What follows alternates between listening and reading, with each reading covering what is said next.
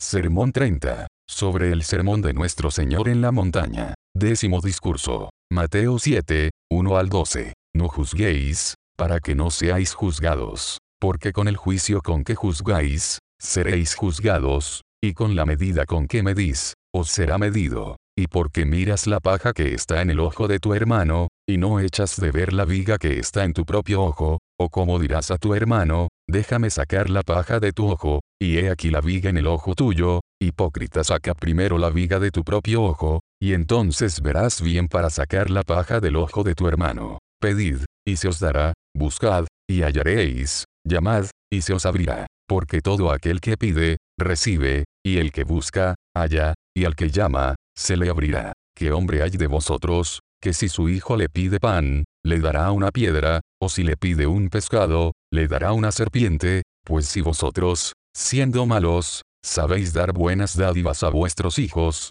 cuánto más vuestro Padre que está en los cielos dará buenas cosas a los que le pidan, así que, todas las cosas que queráis que los hombres hagan con vosotros, así también haced vosotros con ellos, porque esto es la ley y los profetas. Nuestro bendito Señor, una vez cumplido su principal propósito que era, en primer lugar, explicar la esencia de la religión verdadera, nos alertó en contra de las falsas interpretaciones de humanas que dejarían sin efecto la palabra de Dios. Luego fijó las reglas con respecto a las buenas intenciones que deben guiar todas nuestras acciones, y por último, procedió a señalar los principales obstáculos con que tropieza esta religión para concluir con una conveniente aplicación práctica. En el capítulo quinto nuestro gran maestro describió detalladamente los diferentes aspectos de la religión interior. Expuso ante nosotros cuáles son las cualidades del alma de un cristiano auténtico, las actitudes que conforman esa santidad sin la cual nadie verá al Señor y los sentimientos que son intrínseca y esencialmente buenos y aceptables delante de Dios cuando nacen de la fuente verdadera,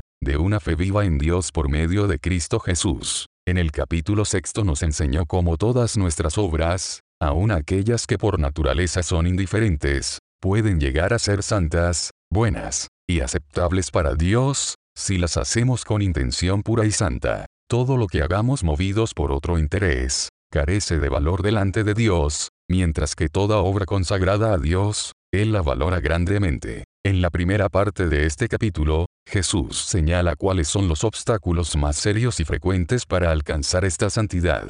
En la última parte, nos exhorta de diferentes maneras a vencer todos los obstáculos para alcanzar el premio del supremo llamamiento de Dios. El primer obstáculo contra el cual nos alerta es el juzgar a otros, no juzguéis, para que no seáis juzgados. No juzgues a otros para que el Señor no te juzgue a ti, para que la venganza no caiga sobre tu propia cabeza. Porque con el juicio con que juzgáis, seréis juzgados, y con la medida con que medís, os será medido, por medio de esta regla simple y equitativa Dios permite que nosotros mismos determinemos cómo nos tratará Dios el día del juicio, contando desde el instante en que por primera vez nos arrepentimos y creímos en el Evangelio hasta el momento en que llegamos a ser perfeccionados en el amor. No existe periodo ni etapa en la vida en que algún hijo de Dios pueda prescindir de esta advertencia. Nunca faltan ocasiones propicias para juzgar a otros y las tentaciones que se presentan son innumerables. Muchas de ellas aparecen tan hábilmente disfrazadas que caemos en pecado sin siquiera haber sospechado el riesgo, y los daños que esto provoca son imposibles de enumerar.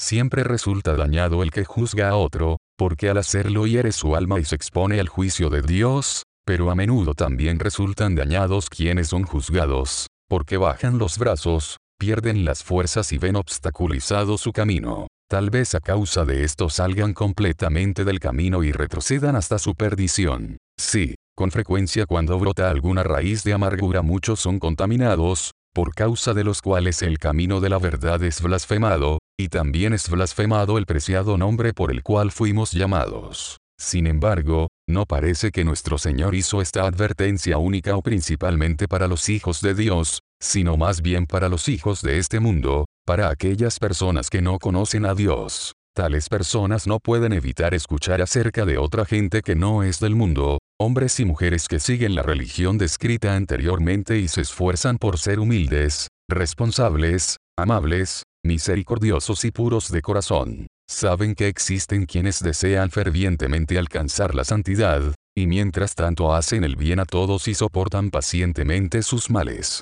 Quien alcanza tal calidad de vida, no puede pasar desapercibido, así como una ciudad asentada sobre un monte no se puede esconder. ¿Y por qué aquellos que ven sus buenas obras no glorifican a su Padre que está en los cielos? ¿Qué excusa ponen para no seguir sus pasos ni su ejemplo, para no imitarlos así como ellos imitan a Cristo? Pues lo que hacen es condenar a quienes deberían imitar a fin de justificarse a sí mismos. Dedican su tiempo a descubrir faltas en su prójimo en lugar de corregir las suyas propias. Se preocupan tanto por otras personas que se desvían del camino, que ellos mismos nunca llegan a transitarlo, o al menos nunca avanzan, nunca van más allá de una apariencia de piedad, una piedad muerta, sin fuerza. A ellos fundamentalmente están dirigidas las palabras de nuestro Señor Y porque miras la paja que está en el ojo de tu hermano, las inseguridades, los errores, la imprudencia, la debilidad de los hijos de Dios y no echas de ver la viga que está en tu propio ojo no te das cuenta de esa condenable falta de penitencia,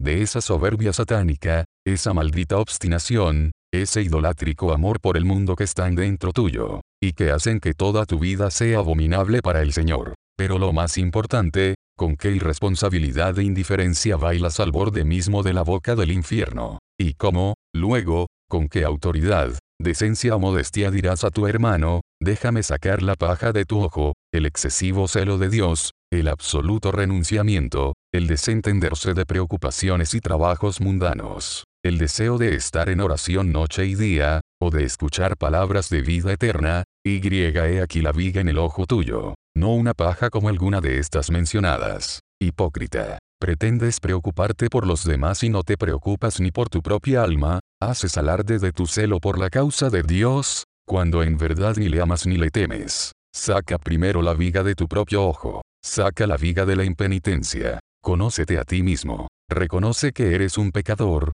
que tus entrañas son maldad, que eres corrupto y abominable y que la ira de Dios está sobre ti. Saca la viga de la soberbia, aborrécete a ti mismo, húndete en polvo y ceniza, Considera lo pequeño, mezquino, malo y vil que eres. Saca la viga de la obstinación. Aprende qué significan las palabras si alguno quiere venir en pos de mí, niéguese a sí mismo. Niégate a ti mismo y toma tu cruz cada día. Exclama con toda tu alma he descendido del cielo, porque en verdad así fue, tu espíritu es eterno aunque tú no lo sepas, no para hacer mi voluntad, sino la voluntad del que me envió. Saca la viga del amor al mundo. No ames al mundo, ni las cosas que están en el mundo. Tú estás crucificado para el mundo, y el mundo está crucificado en ti. Utiliza las cosas del mundo, pero disfruta solo de Dios, encuentra en Él toda tu felicidad.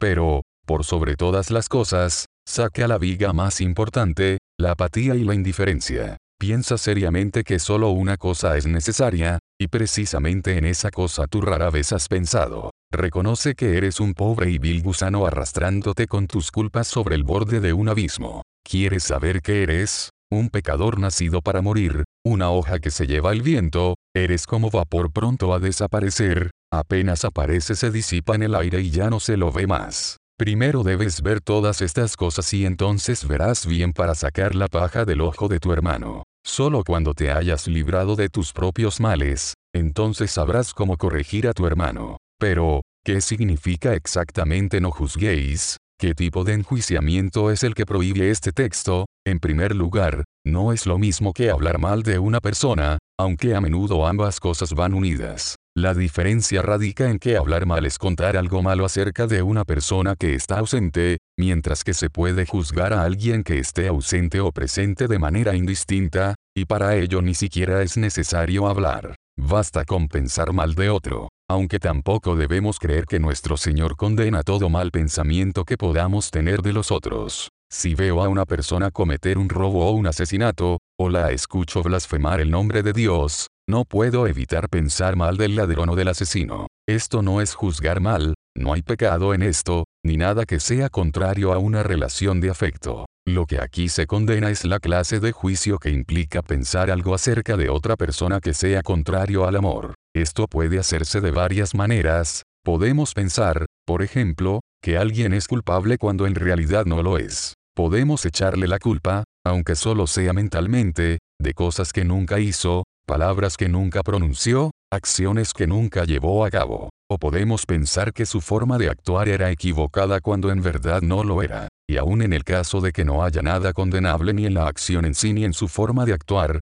podemos suponer que su intención no era buena, y condenarle por ello, al tiempo que quien escudriña los corazones ve que esta persona obraba con sencillez y sinceridad de Dios. En segundo lugar, no solo podemos pecar por juzgar y condenar al inocente, sino por condenar al culpable con más severidad que la que merece. Esta clase de juicio es al mismo tiempo una ofensa contra la justicia y contra la misericordia, y solo el más poderoso y tierno afecto puede librarnos de ella. Sin este amor estamos prontos a suponer que aquel que sabemos en falta es más culpable de lo que en realidad es. Subestimamos cualquier cosa buena que haya en él. Sí, una vez que encontramos algo malo en una persona, nos resulta muy difícil llegar a creer que todavía queden cosas buenas en ella. Todo esto pone de manifiesto cuánto nos falta para alcanzar ese amor Oulogisetai con, que no tiene malos pensamientos, que nunca saca conclusiones injustas o despiadadas, no importa qué indicios haya. El amor no presupone que porque una persona cayó en pecado una vez, eso significa que es culpable de hacerlo habitualmente. Y aun cuando haya sido culpable de hacerlo habitualmente en el pasado,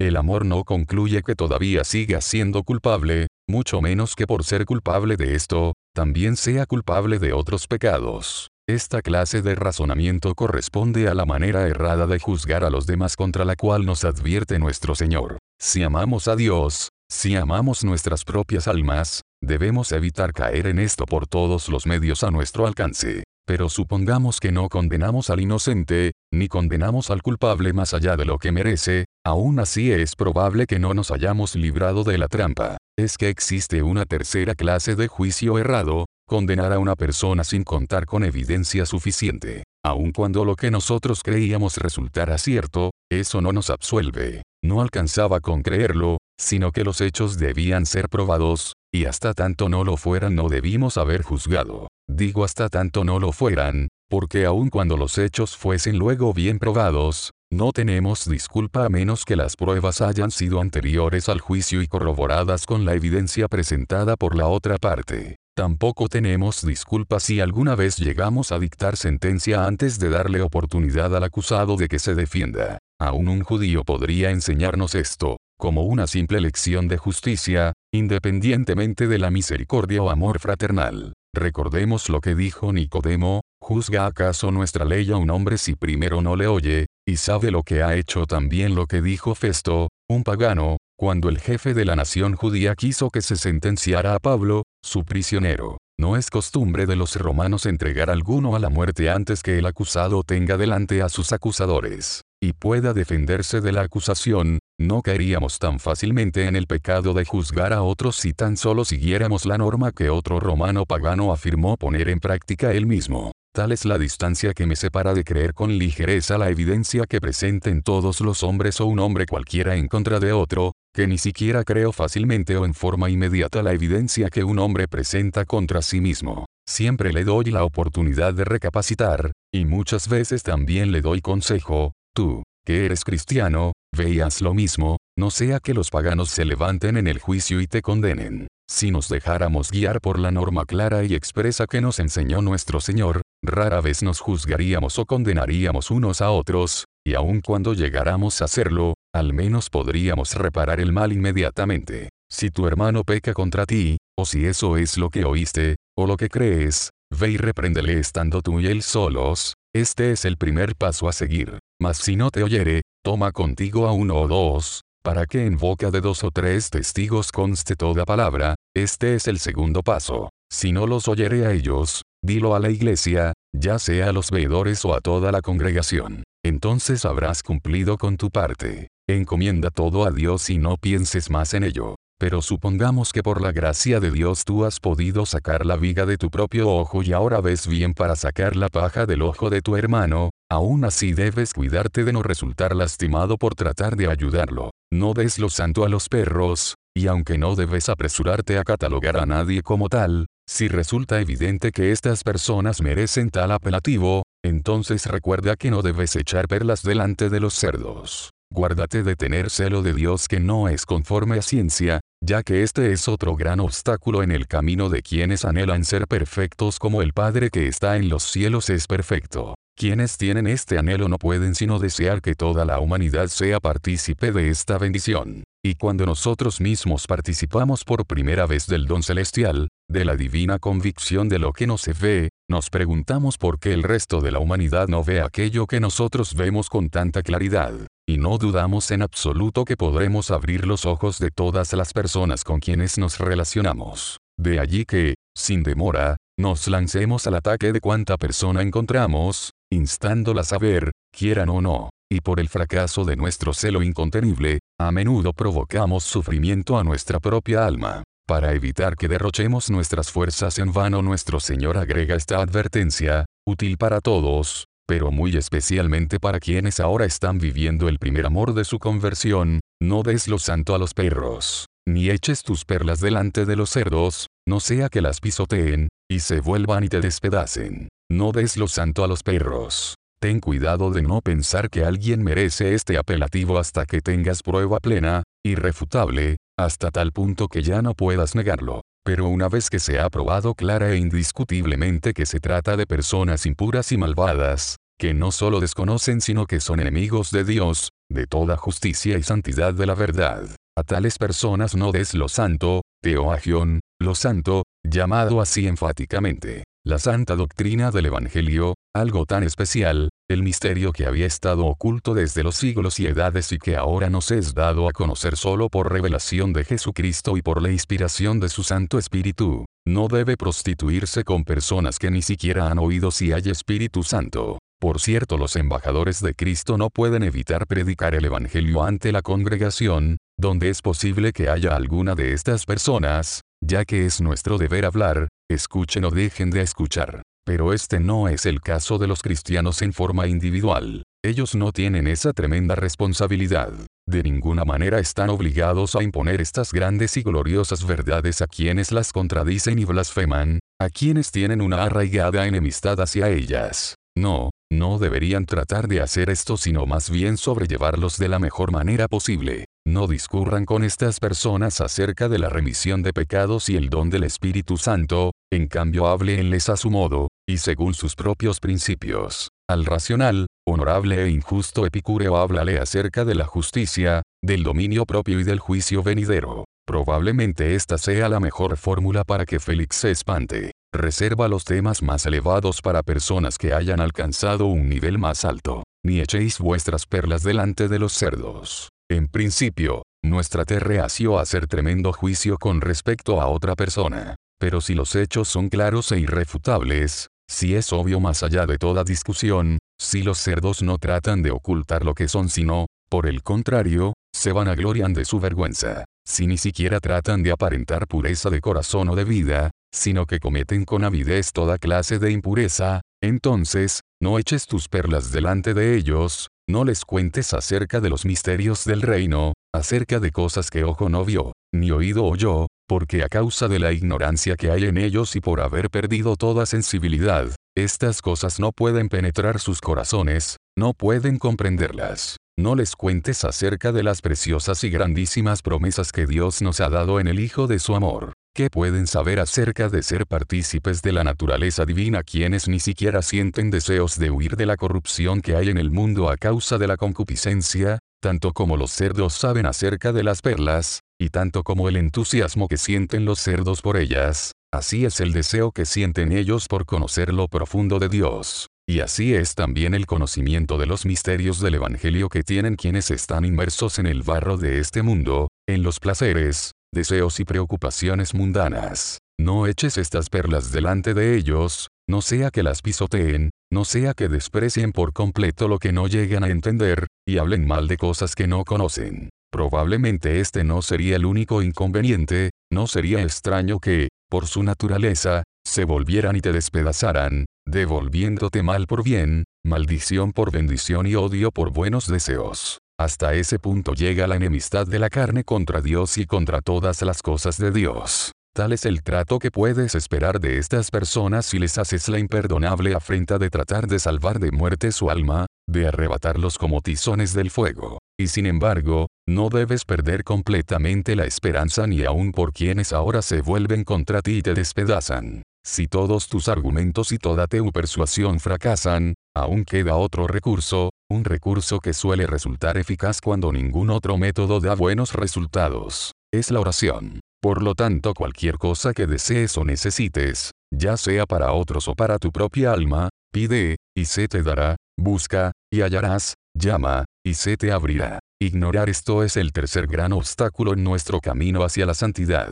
Aún así no tenemos por qué no pedimos. Cuanto más tolerantes y amables, cuanto más humildes de corazón podríamos haber sido este día si tan solo lo hubiésemos pedido cuanto más amor hubiéramos brindado a Dios y a las demás personas si nos hubiésemos mantenido constantes en la oración. Así que ahora, al menos pide, y se te dará. Pide poder experimentar plenamente y practicar con perfección la religión que nuestro Señor describió de modo tan bello, y se te dará la posibilidad de ser santo como Él es santo, en toda tu manera de vivir. Busca de la manera que Él nos instruyó, escudriñando las escrituras, escuchando su palabra, meditando en ella, haciendo ayuno, participando de la cena del Señor, y seguramente hallarás, hallarás una perla preciosa, esa fe que ha vencido al mundo, esa paz que el mundo no puede dar, las arras de nuestra herencia. Golpea, continúa en oración, y cumple con todas las cosas que el Señor instruyó. No dejes que tu mente se canse o desfallezca.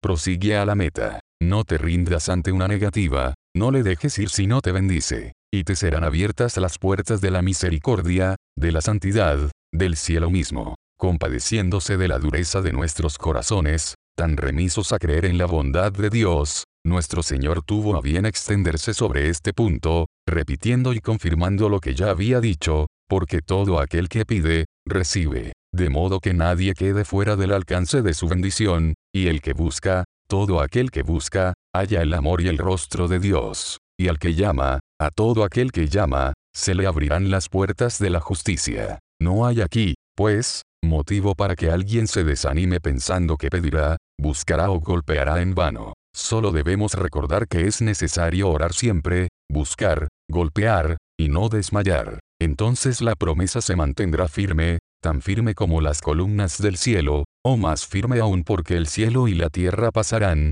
pero sus palabras no pasarán. A fin de eliminar cualquier pretexto de incredulidad, en los versículos siguientes nuestro bendito Señor apeló a nuestros propios sentimientos para explicar mejor lo que ya había dicho. ¿Qué hombre hay de vosotros? preguntó Jesús, que si su hijo le pide pan, le dará una piedra. Piensen en el cariño que ustedes sienten naturalmente, creen que podrían rehusar una petición razonable de alguien a quien aman, que si les pide un pescado le darían una serpiente, seríamos capaces de darle algo que le lastime en lugar de darle algo de provecho, de modo que por lo que nosotros mismos sentimos y hacemos podemos tener la más absoluta certeza de que por una parte, ningún mal podrá sobrevenirnos a consecuencia de nuestra petición, y por otra, que será atendida de manera efectiva, supliendo todas nuestras necesidades. Pues si nosotros, siendo malos, sabemos dar buenas dádivas a nuestros hijos, cuanto más nuestro Padre que está en los cielos, que es todo bondad,